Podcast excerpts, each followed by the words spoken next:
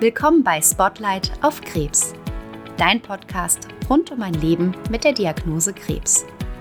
Wir werfen Licht auf die Schatten, die mit einer Krebserkrankung einhergehen. Helfen dir, wenn du ratlos im Dunkeln tappst und der Kopf voller Fragezeichen ist. Wenn du kein Licht am Ende des Tunnels sehen kannst, dann bist du hier genau richtig. In diesem Podcast werden wir Experten und Expertinnen interviewen und dir Antworten auf deine vielen Fragen liefern verständlich, ehrlich und einfühlsam. Mit deiner Diagnose bist du nicht allein. Gemeinsam gegen den Krebs, gemeinsam fürs Leben. Mein Name ist Janina Klemm und als Koordinatorin des Onkologischen Zentrums Klinikum Darmstadt werde ich dich durch diesen Podcast begleiten. Willkommen zu dieser neuen Podcast-Folge anlässlich des Darmkrebsmonats März. Das Thema der heutigen Folge lautet Darmkrebs. Was gibt's Neues? Als ersten Referenten möchte ich Professor Dr. Schimanski begrüßen, der uns Einblicke in die Diagnostik einer Darmkrebserkrankung geben wird. Herzlich willkommen, Professor Dr. Schimanski. Darf ich Sie bitten, sich kurz vorzustellen? Ja, um es kurz zu machen, es gibt sehr viel Neues und das müssen die Menschen wissen, aber kurz zu meiner Person. Ich leite hier am Klinikum Darmstadt die medizinische Klinik 2 und die ist insbesondere auch für den Magen-Darm-Trakt zuständig. Und Darmkrebs ist einfach eine häufige Erkrankung und daher müssen wir die auch jeden Tag diagnostizieren und behandeln. Ja, da haben Sie eben schon erwähnt, es ist häufig. Wie häufig ist denn der Darmkrebs? Ja, ich denke, die meisten Menschen kennen tatsächlich Freunde und Bekannte, die an Darmkrebs erkrankt sind. Und es hat auch einen ganz guten Grund, denn Darmkrebs ist wirklich häufig. Man muss sich wirklich vorstellen, in Deutschland pro Jahr 60.000 neue Fälle von Darmkrebs. Und das Schlimme ist, der Großteil wäre wahrscheinlich vermeidbar. Hm. Bei Darmkrebs unterscheidet man ja zwischen dem sporadischen Karzinom und dem hereditären Karzinom. Das sind erstmal ja schwierige Fachbegriffe für die Laien. Können Sie uns hier mal die Unterschiede erklären? Die meisten Menschen wissen ja, dass Krebs vor allem eine Erkrankung des Alters ist. Und es liegt daran, dass je älter wir werden, umso häufiger müssen sich unsere Zellen teilen, damit der Körper einfach am Leben bleibt. Und bei jeder kleinen Zellteilung können Fehler entstehen und die sammeln sich im Laufe des Lebens an. Das heißt, je älter wir werden, umso höher ist das Risiko für einen Darmkrebs und das nennen wir das klassische Alterskarzinom oder den sporadischen Krebs.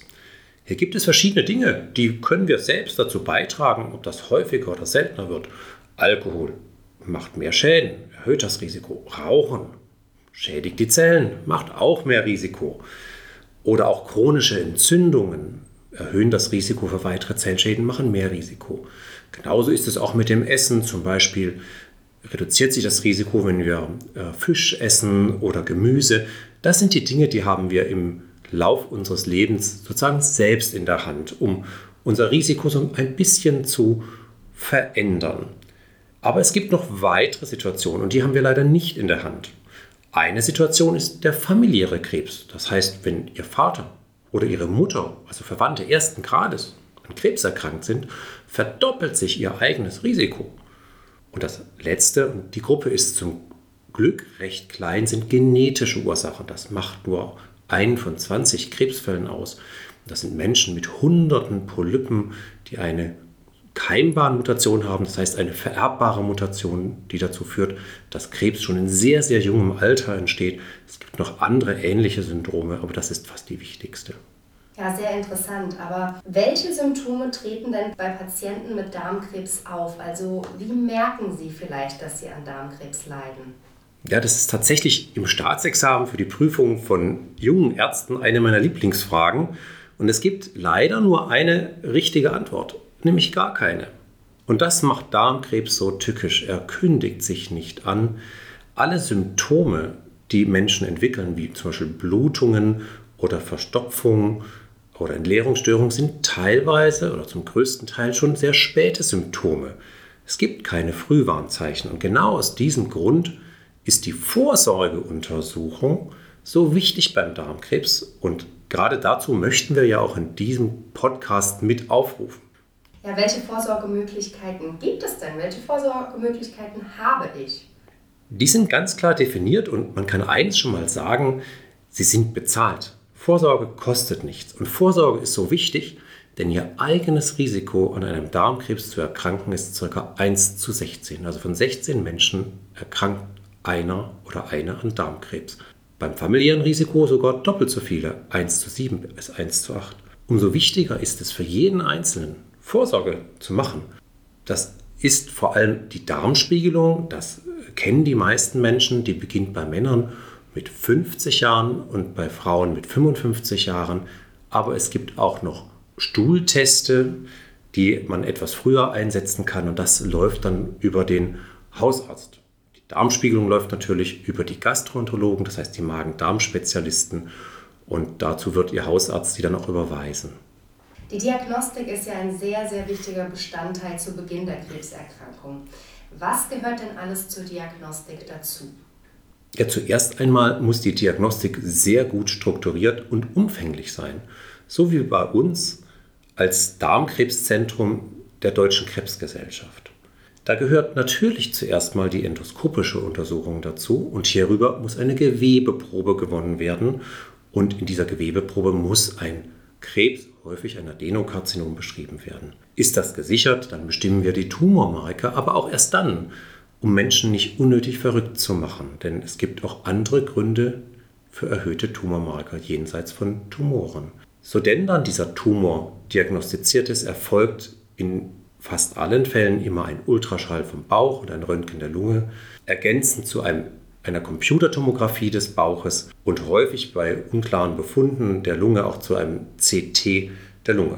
Hierbei geht es darum zu untersuchen, wie groß einerseits der Tumor vor Ort ist, ob sich Lymphknotenmetastasen entwickelt haben und vor allem auch, ob die Organe Lunge und Leber frei von Fernmetastasen sind.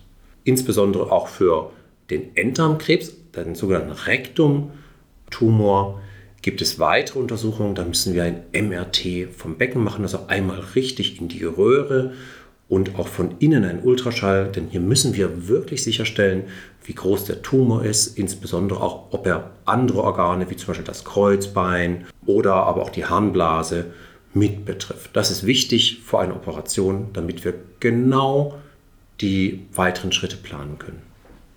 Im Bereich der Diagnostik gibt es immer wieder neue Innovationen. Können Sie uns beschreiben, welche Methoden im Klinikum Darmstadt möglich sind? Jetzt sind wir natürlich kein Vorsorgezentrum, das liegt insbesondere auch bei den niedergelassenen Kollegen, aber dennoch investieren wir in hochmoderne Technik und ähm, ich freue mich auch hier dann mitteilen zu können, dass wir im November des letzten Jahres die künstliche Intelligenz für die Darmspiegelung eingeführt haben. Bisher war das Ergebnis der Darmspiegelung nur so gut wie der Untersucher. Und ein Untersucher kann einen schlechten Tag haben, er kann sich gerade gestritten haben, er kann müde sein, er kann vielleicht etwas krank sein und die Konzentration lässt nach. Natürlich, je erfahrener ein Untersucher ist, umso besser ist er, umso mehr Polypen entdeckt er. Und hierzu gibt es gute Studien. Und insbesondere diese Polypen-Nachweisrate wird nochmal weiter erhöht durch den Einsatz einer künstlichen Intelligenz. Und das ist ein nettes, aber leider teures Kästchen, das äh, im Endoskopieraum zugeschaltet wird und das einem auf dem Endoskopiebild auffällige Areale mit besonderen Markierungen anzeigt, sodass man hier nochmal genauer schaut. Das hilft uns vor allem auch kleine Polypen nochmal sicherer nachzuweisen. Ja, sehr, sehr interessant und ja, sehr modern das Ganze. Sie haben vorhin schon mal erwähnt, dass wir hier im, am Klinikum Darmstadt eben ein zertifiziertes Darmkrebszentrum haben, nach der Deutschen Krebsgesellschaft. Welche Vorteile hat denn Ihrer Meinung nach die Behandlung in einem zertifizierten Darmkrebszentrum? Hierzu gibt es ja bereits schöne Daten, dass das Überleben auch in zertifizierten Zentren für Patienten einfach besser ist. Und das liegt daran, dass die Vorgaben streng sind und dass viele Dinge eingefordert werden, die früher unüblich waren. Alle unsere Patienten bekommen eine sehr ausführliche Diagnostik, um Metastasen zu erkennen. Alle Patienten müssen in einem Tumorboard besprochen werden, in dem ganz viele verschiedene Fächer sich zusammen die Bilder anschauen und zusammen anhand der neuesten Erkenntnisse entscheiden, wie dieser Tumor behandelt werden soll.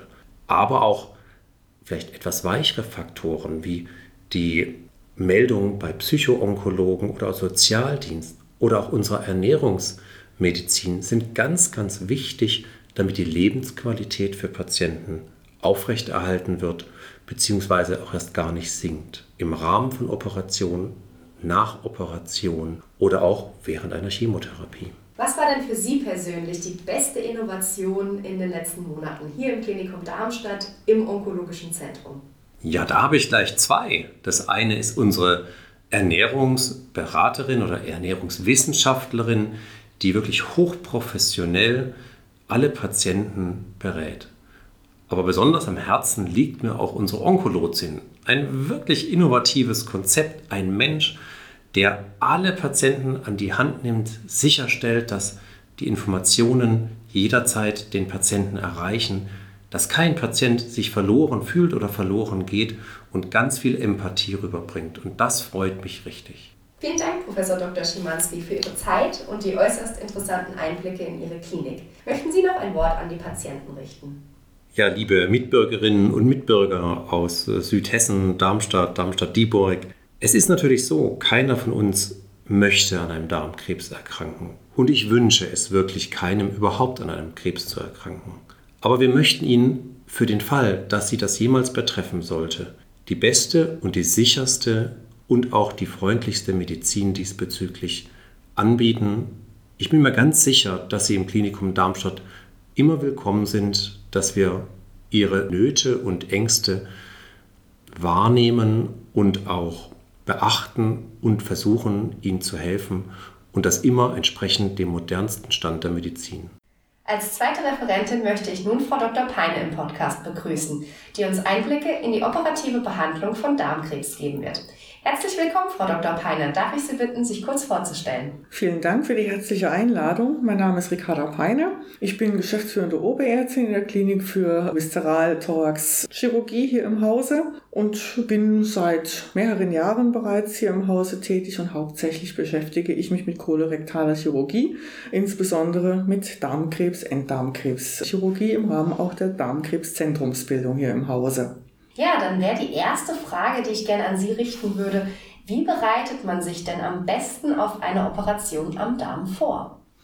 Ja, Darmoperationen sind natürlich Operationen, die mehr oder weniger groß sein können. Enddarmoperationen sind eher schon große, größere Operationen, so dass man sich nicht nur psychisch, sondern eben auch physisch auf solche Operationen vorbereiten sollte. Zumal operative Behandlung beziehungsweise der Ausgang, der positive Ausgang operative Behandlung immer eine Teamarbeit ist. Also nicht nur die Arbeit der Ärzte oder Ärztin hat Bedeutung dabei, sondern eben selbstverständlich auch ein Team zu bilden mit dem Patienten, der Patientin. Und dazu gehört, wie Sie richtig sagen, eine gute Vorbereitung, insbesondere das Bewusstsein, dass eine Operation, die an einem selber durchgeführt wird, nicht nur Arbeit an einem ist, sondern eben eben auch Arbeit ist, die selber von einem verrichtet werden muss. Da beginnt eine Vorbereitung, wie Sie richtig sagen, mit der psychischen Einstellung darauf. Also bereiten Sie sich, wenn so etwas bevorsteht für Sie,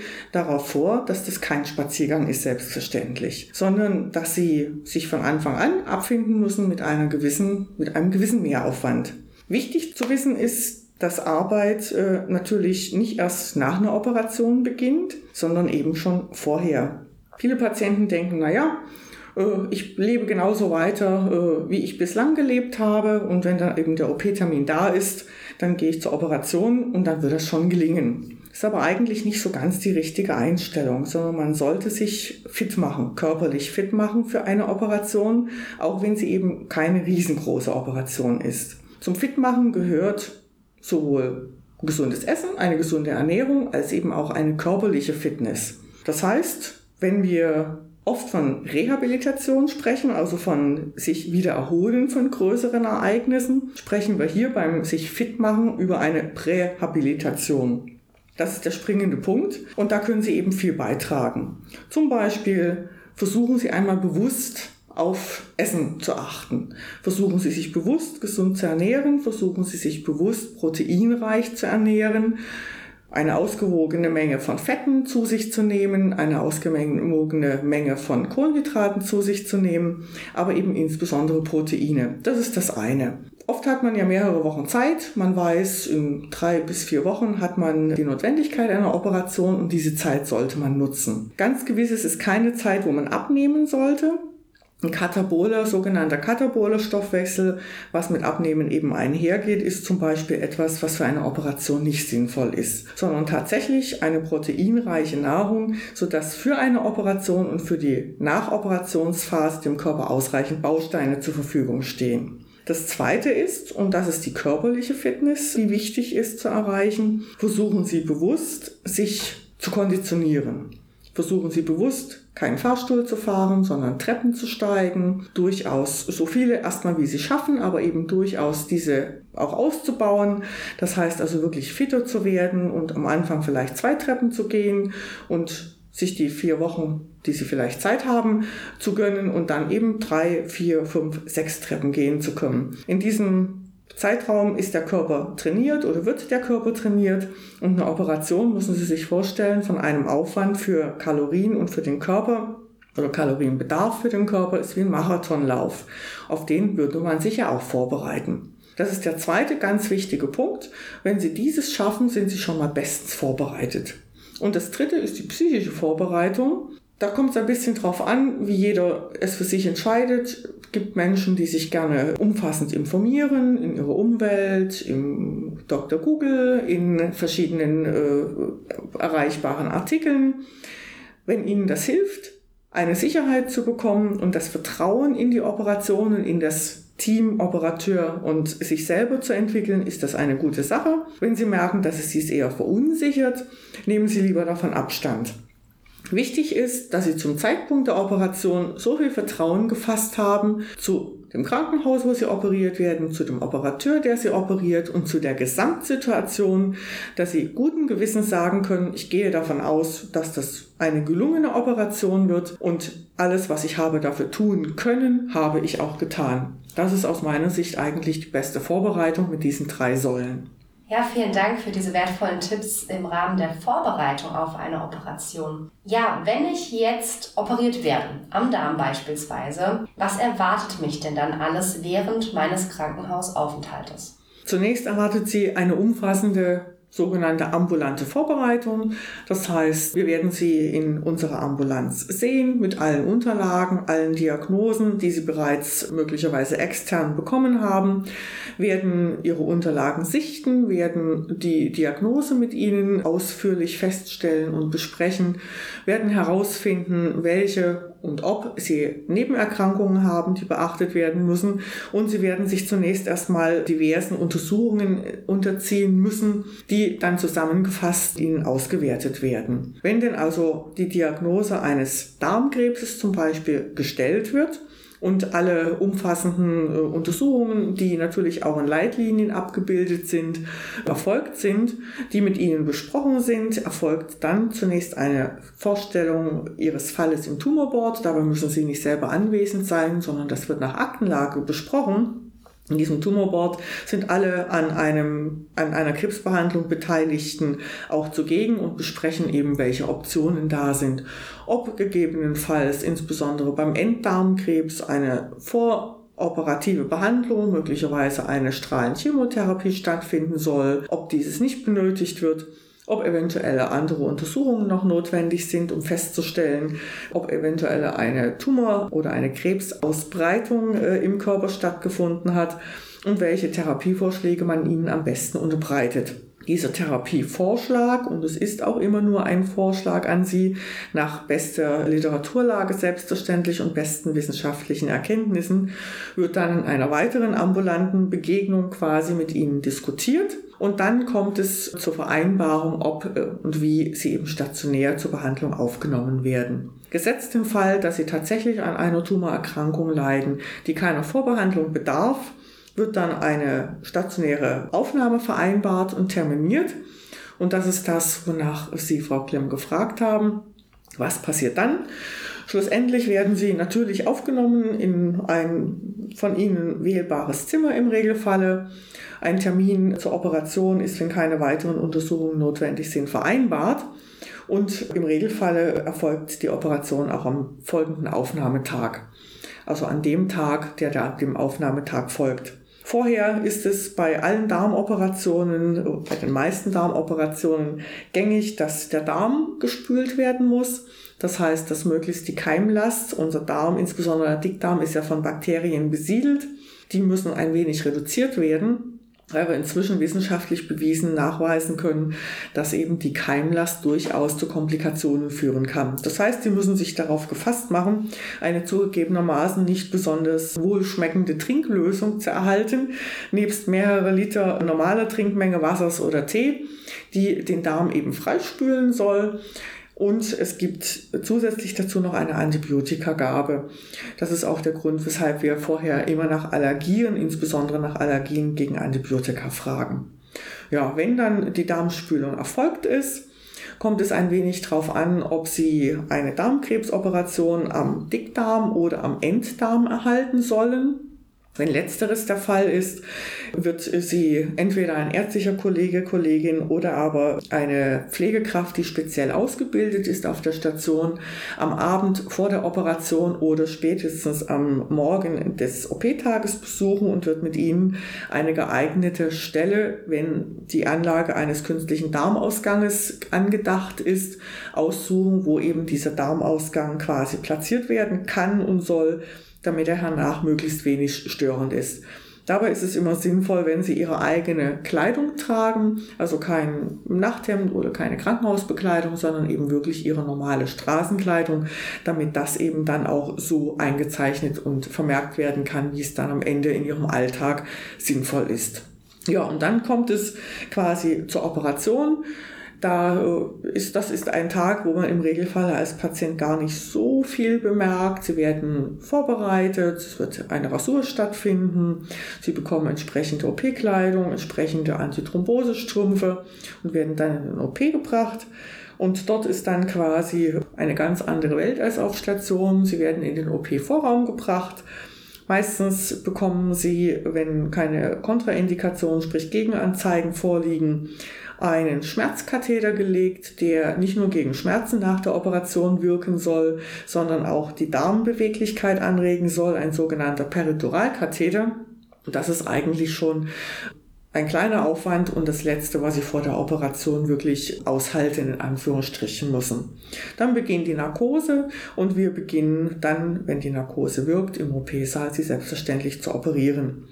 Danach ist eine etwas unangenehmere Phase wahrscheinlich im Aufwachraum, wo man so ein bisschen zwischen den Welten schwebt, zwischen Wachen und Träumen. Und wenn Sie daraus quasi richtig erwacht sind, dann kommen Sie normalerweise auf die Normalstation zurück. In seltenen Fällen müssen wir oder erwägen wir auch mal einen kurzen Intensivaufenthalt aber das nur in speziellen Fällen oder wenn mehrere Vorerkrankungen vorliegen, die uns dazu zwingen. Ja, und das ist das eigentlich um die Operation herum.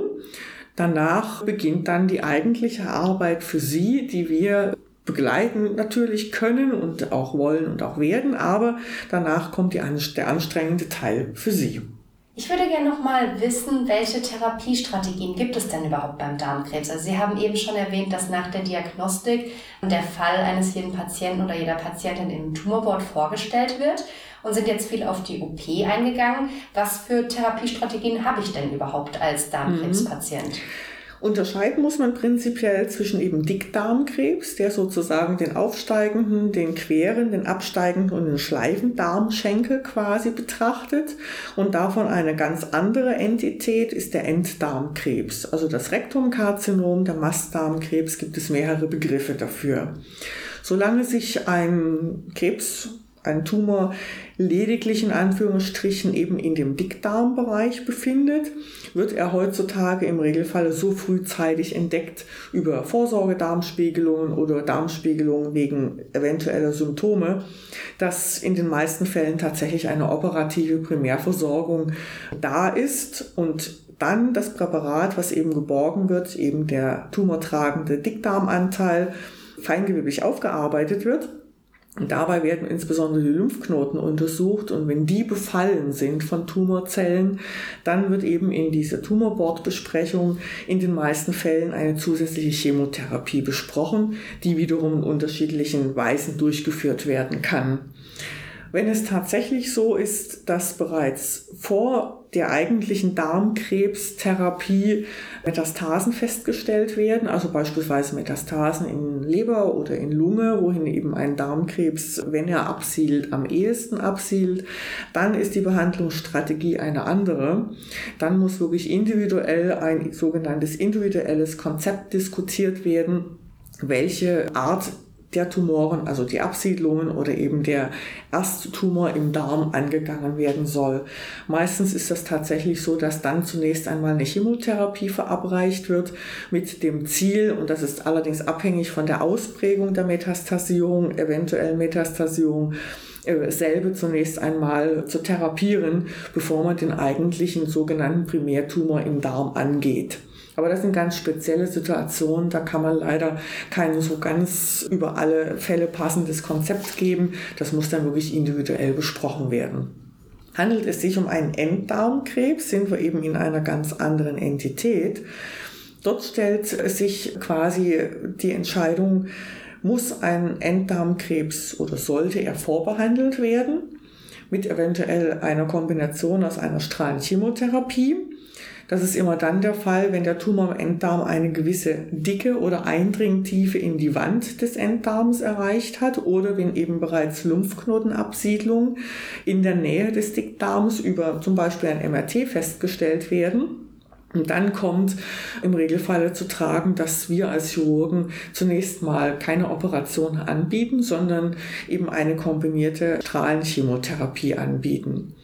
Jetzt gibt es in einem aus meiner Sicht unglaublich äh, fortschrittlichen äh, Schritt die Möglichkeit einer sogenannten totalen neoadjuvanten Therapie, sprich, dass eine Strahlenchemotherapie so ausgeprägt angewendet wird, dass wir in Studien bislang nur, aber trotzdem gesehen haben, dass mitunter der eigentliche Tumor, also der Primärtumor im Enddarm, bereits unter diese sogenannten total neoadjuvanten Therapie total zurückgeht also gar nicht mehr nachweisbar ist, weder für uns chirurgisch, wenn wir den Enddarm spiegeln, noch über eine Bildgebung MRT, sodass die Wandschichten quasi in dieser Bildgebung quasi ganz gesund erscheinen.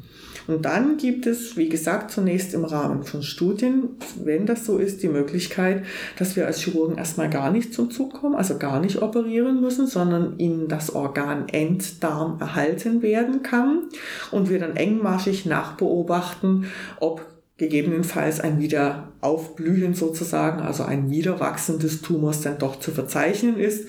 Das ist dann der Fall, wo eine Chirurgie denn doch noch zum Zuge kommen muss. Aber es gibt durchaus Fälle und deswegen auch Anlass zur Hoffnung, dass eben eine sogenannte totale neoadjuvante Therapie wenn sie denn in der Zukunft aus dem Studienstadium möglicherweise heraustritt und in eine breite Anwendung kommt, tatsächlich ein sogenanntes organsparendes Therapieverfahren als Option werden kann.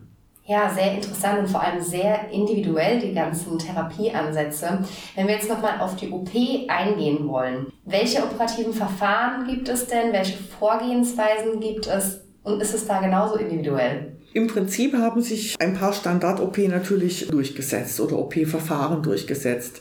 Ganz prinzipiell geht am Darm immer, dass wie an vielen anderen Organen natürlich auch, aber im Darm ganz besonders, dass nach einem gewissen Schema operiert werden muss. Dieses Schema beinhaltet immer natürlich die Komplettentfernung des tumortragenden Darmanteils inklusive dessen Lymphabfluss. Und inzwischen gibt es da sehr viele, auch sehr gute Untersuchungen, dass eben diese Lymphabflussregion unversehrt mit entfernt werden muss. Also dass man tatsächlich präparatorisch in den richtigen, durch unsere Embryonalentwicklung vorgegebenen Schichten durchgeführt werden muss. Das bedarf eines Trainings und es bedarf einer Schulung. Deswegen sind dort natürlich auch gewisse Mindestmengen äh, nicht von der Hand zu weisen. Also man sollte tatsächlich sich eben an Operationszentren operieren lassen, wo eben diese Therapie oder diese Operationen sehr häufig durchgeführt werden, einfach um qualitativ Höchstleistungen erwarten zu können. Das zweite ist, sehr viele Darmteilentfernungen, sage ich mal, kann man heutzutage über eine Laparoskopie, also über endoskopische, laparoskopische Verfahren entfernen. Insbesondere im linksseitigen Kolon, also eine Schleifendarmentfernung oder eine sogenannte Hemikolektomie links, also die Entfernung des linken Kolonrahmens, ist heute eigentlich standardisiert laparoskopisch durchzuführen. Querdarmentfernung und die Entfernung des aufsteigenden Dickdarms können aber genauso, wenn keine großen Voroperationen vorliegen, über eine laparoskopische Resektion entfernt werden. Das gleiche gilt natürlich auch für den Enddarm. Dort ist insbesondere natürlich eine viel bessere Sicht über ein laparoskopisches Verfahren, tief im kleinen Becken gegeben, weshalb das eigentlich der Tummelplatz eines jeden Laparoskopikers ist. Künftig werden wir sicherlich auch noch ein weiteres Werkzeug in die Hand bekommen, nämlich die robotische Chirurgie, die noch wesentlich bessere Strukturen darstellen kann, die noch wesentlich exakter operatives Vorgehen in den exakten Schichten ermöglicht und die auch noch wesentlich besser andere Strukturen, nämlich nervale Strukturen sehen lässt, die hernach für das Endergebnis, nämlich für eine gute Kontinenzfunktion nach der Operation, sowohl für Blase als auch im Enddarm und natürlich auch für entsprechende Sexualfunktionen sehr, sehr wertvoll sind. Also da sind wir sehr frohgemut in die Zukunft blickend, wenn es gelingt, das robotische äh, Operieren flächendeckend einzuführen, dass dort dann noch wesentlich bessere Operationsergebnisse wegen eben einer deutlich verbesserten Sicht und besserer Handhabung der Instrumente im Bauch gegeben werden kann. Ja, vielen Dank für diesen Einblick in die Zukunft äh, der Chirurgie. Wie sieht denn die Nachbehandlung nach einer solchen Operation aus und was sollte der Patient danach beachten? Die Nachbehandlung, würde ich sagen, gliedert sich auch wieder in zwei Teile, nämlich einmal in die Therapie gegen das Karzinom da habe ich vorhin ja schon angedeutet, dass es immer abhängig davon, wie tief ein Tumor in die Wandschichten einträgt, insbesondere im Enddarmbereich, aber eben auch, ob Lymphknotenbefall vorhanden ist oder nicht. Wenn ein Lymphknotenbefall vorhanden ist oder eben eine tiefe Eindringtiefe des Tumors in die Wandschichten, wird im Regelfall um es noch einmal zu erwähnen, auf dem Boden des Tumorboard-Beschlusses oder der Tumorboard-Empfehlung Chemotherapie empfohlen werden. Wenn entsprechende Metastasierung vorliegt, hatte ich vorhin ja schon angedeutet, dann kommen allerdings individuelle äh, Konzepte zu tragen, zum Tragen. Da würde ich jetzt nicht weiter darauf eingehen. Das ist der eine Arm. Der zweite Arm ist natürlich, wie erhole ich mich von einer Operation wieder. Wer schon mal operiert worden ist, weiß, dass selbst eine kleine Operation eine wirklich physische Dekonditionierung mit sich bringt.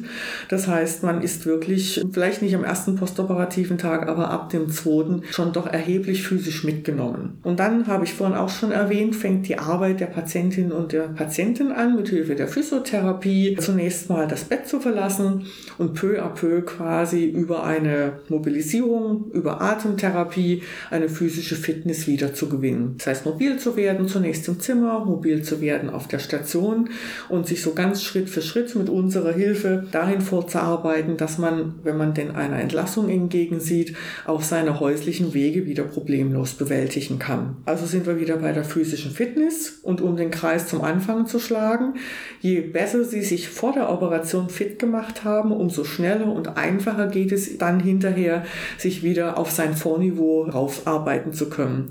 Je mehr Muskeln Sie vor der Operation aufgebaut haben, umso schneller können Sie auf die Muskulatur nach einer Operation auch wieder zurückgreifen. Dazu braucht man natürlich, und auch da schließt sich der Kreis, wieder eine entsprechende Ernährung. Hier gibt es einen Kostaufbau, den wir quasi Ihnen ein wenig aufobtruieren, wenn wir so wollen, einfach um die Darmnähte, die ja noch mehr oder weniger frisch sind nach einer Operation, zunächst ein bisschen zu schützen. Wenn Sie sich vor der Operation zu einem sogenannten PDK, also Peritoralkatheter, Sie erinnern sich, das war das Schläuchlein, was Sie sich präoperativ hoffentlich legen lassen, um die Darmbeweglichkeit zu verbessern, äh, auch funktionell äh, bekommen haben. Dann kann man schneller mit einem Kostaufbau beginnen. Das heißt, über ein, zwei Tage äh, Essen mit Joghurt, Suppe und ein bisschen Brei kann man dann am dritten, vierten Tag bereits dazu übergehen, ihnen eine schonende, aber feste Nahrung anzubieten.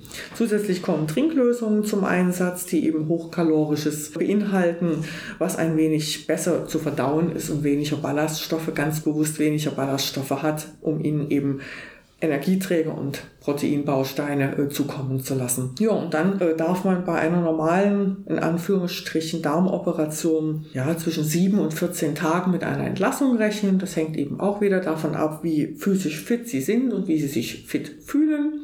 Bei Enddarmoperationen kann man zwischen 10 und 14 Tagen damit rechnen, äh, im Krankenhaus zu bleiben. Wenn eine Spiegelungsoperation so stattgefunden hat, ohne dass man eine große Schnittführung machen musste, geht es immer noch ein bisschen schneller, als wenn eben tatsächlich ein Bauchschnitt hat stattfinden müssen. Da wird man dann wirklich schon eher mit 14 Tagen Krankenhausaufenthalt rechnen. Und dann wird jeder von Ihnen feststellen, das, was im Krankenhaus so schön erscheint und einfach erscheint, ist in den ersten paar Tagen normal daheim schon deutlich schwieriger. Man sieht auf einmal, dass man Treppen im Haus hat, die schwierig zu bewältigen sind, dass die Wege etwas weiter sind und selbst der Gang zum Kühlschrank ist manchmal doch deutlich erschwert, sodass immer eigentlich angeraten wäre, suchen Sie sich Hilfe bei Ihrem Ehepartner, bei Verwandten. Wenn das nicht der Fall sein sollte oder nicht möglich ist, ist natürlich unser Sozialdienst auf Station jederzeit bereit, Ihnen Hilfe zu organisieren. Das muss man nur rechtzeitig kommunizieren, dass auch ausreichend Zeit bleibt. Sollte ein künstlicher Darmausgang angelegt worden sein, dann ist es wichtig, dass Sie unmittelbar nach der Entlassung eine Betreuung für diesen Darmausgang zur Pflege bekommen. Auch das ist etwas, was wir bereits auf Stationsebene organisieren und dann nach der stationären Entlassung quasi von entsprechend von Ihnen vorher schon gewählten Sanitätshäusern betreut wird. Das ist oft ein etwas aufwendigerer Weg, aber auch da seien Sie versichert, das kann man gut lernen, mit Hilfe und auch allein, wenn es sein muss. Der künstliche Darmausgang wurde jetzt auch schon mehrfach erwähnt. Wann und warum braucht man denn überhaupt einen künstlichen Darmausgang? Es gibt im Prinzip zwei große Indikationen. Eine große Indikation ist die, wenn tatsächlich ein Tumorleiden so weit fortgeschritten ist, dass eine Entfernung des Tumors nicht mehr möglich ist, dass äh, die normale Passage wieder gewährleistet wird, der Stuhl also nicht an einer tumorbedingten Enge hängen bleibt, sondern vorher abfließen kann und ihnen damit wieder eine normale Ernährung ermöglicht wird. Das ist die eine, Gott sei Dank heutzutage kleinere Indikationsgruppe. Die viel größere und planbare Indikationsgruppe ist die, dass wenn Darmnähte im Enddarm angelegt werden, also hauptsächlich bei Enddarmkrebs, diese Darmnähte geschützt werden sollen vor Stuhlpassage, vor Keimbesiedlung und eben auch vor Nahrungslast. Deswegen ist es üblich, bei entsprechenden Höhen der Darmnaht, also im Enddarm, vorher einen künstlichen Darmausgang vorzuschalten. Das ist im Regelfalle ein doppelläufiger Dünndarmafter, der sich im rechten Mittel, im rechten Unterbauch befindet. In manchen Fällen wird aber auch ein Dickdarmafter im linken Mittelbauch, im linken Unterbauch vorgeschaltet. Und die dritte Vielleicht noch zu erwähnen, die Indikationsgruppe ist tatsächlich, dass eine gewisse Stuhlinkontinenz, sprich eine Stuhlhalteschwäche bereits vor der Operation vorliegt, wo wenn man irgendeine Operation am Darm durchführt, das Stuhlhaltevermögen danach im Regelfall deutlich schlechter ist. Auch in diesen Fällen kann man mit den Patientinnen und den Patienten zusammen entscheiden, dass man die Passage nicht via naturalis, also im Bauch wiederherstellt, sondern eben den Enddarm zum Beispiel blind verschließt und davor ein so sogenanntes endständiges Dickdarmstoma schaltet, um eben die Stuhlhalteproblematik via Naturalis zu beheben. Diese drei Indikationen gibt es. Ja, vielen herzlichen Dank, Frau Dr. Peiner, für Ihre Zeit und die äußerst interessanten Einblicke in die Chirurgie. Möchten Sie denn noch ein Wort an die Patienten richten? Vielen Dank erstmal. Ich habe das äh, äußerst gern gemacht, weil wir ja immer wieder mit vielen, vielen Fragen konfrontiert werden. Und wenn man die Chance bekommt, das einmal etwas konzertiert zu beantworten, da sind wir immer dankbar dafür. Insgesamt möchte ich am Schluss äh, nochmal Werbung machen für natürlich Zentrumsbildung, für die Behandlung im Darmkrebszentrum. Es ist tatsächlich so, und das ist auch wissenschaftlich inzwischen von äh, mehreren Studien bewiesen. Eine zum Beispiel Beispiel eine sogenannte Vizenz-Studie gewesen, wo wir wirklich sehen und auch beweisen können, dass das sogenannte Outcome, also das Hervorkommen aus einer Behandlung bei Darmkrebs und insbesondere bei Enddarmkrebs in Zentren wirklich besser ist. Und das hat logischerweise viele Gründe. Einer davon ist eben die hohe Zahl der Operationen, die wir durchführen und damit der entsprechende Expertise und Übungseffekt. Und das zweite ist natürlich, dass alle Experten, die sich mit Tumorerkrankungen und deren Behandlung befassen, von der Diagnostik, also den Radiologen, den Gastroenterologen, bis äh, zu den Therapeuten, also die Strahlentherapeuten, die Chemotherapeuten, also die Onkologen und auch wir als Chirurgen uns zusammen an einen Tisch im wahrsten Sinne des Wortes setzen können und wirklich jedem Patienten somit einen Zugang zur optimalen Therapie gewährleisten können und auch einen Zugang zu Studien, die eben neue Therapieoptionen, ich erinnere dabei nochmal an eben den organsparenden Therapieansatz beim Enddarmkrebs, also der totalen neoadjuvanten Therapie, auch gewährleisten können. Und das können eben nur Zentren hervorbringen, wofür hier nochmal gerne von mir eine Werbung gemacht wird. Ich danke dir für deine Zeit, fürs Einschalten und Zuhören und freue mich, dich bei der nächsten Folge begrüßen zu dürfen. Gemeinsam gegen den Krebs, gemeinsam fürs Leben.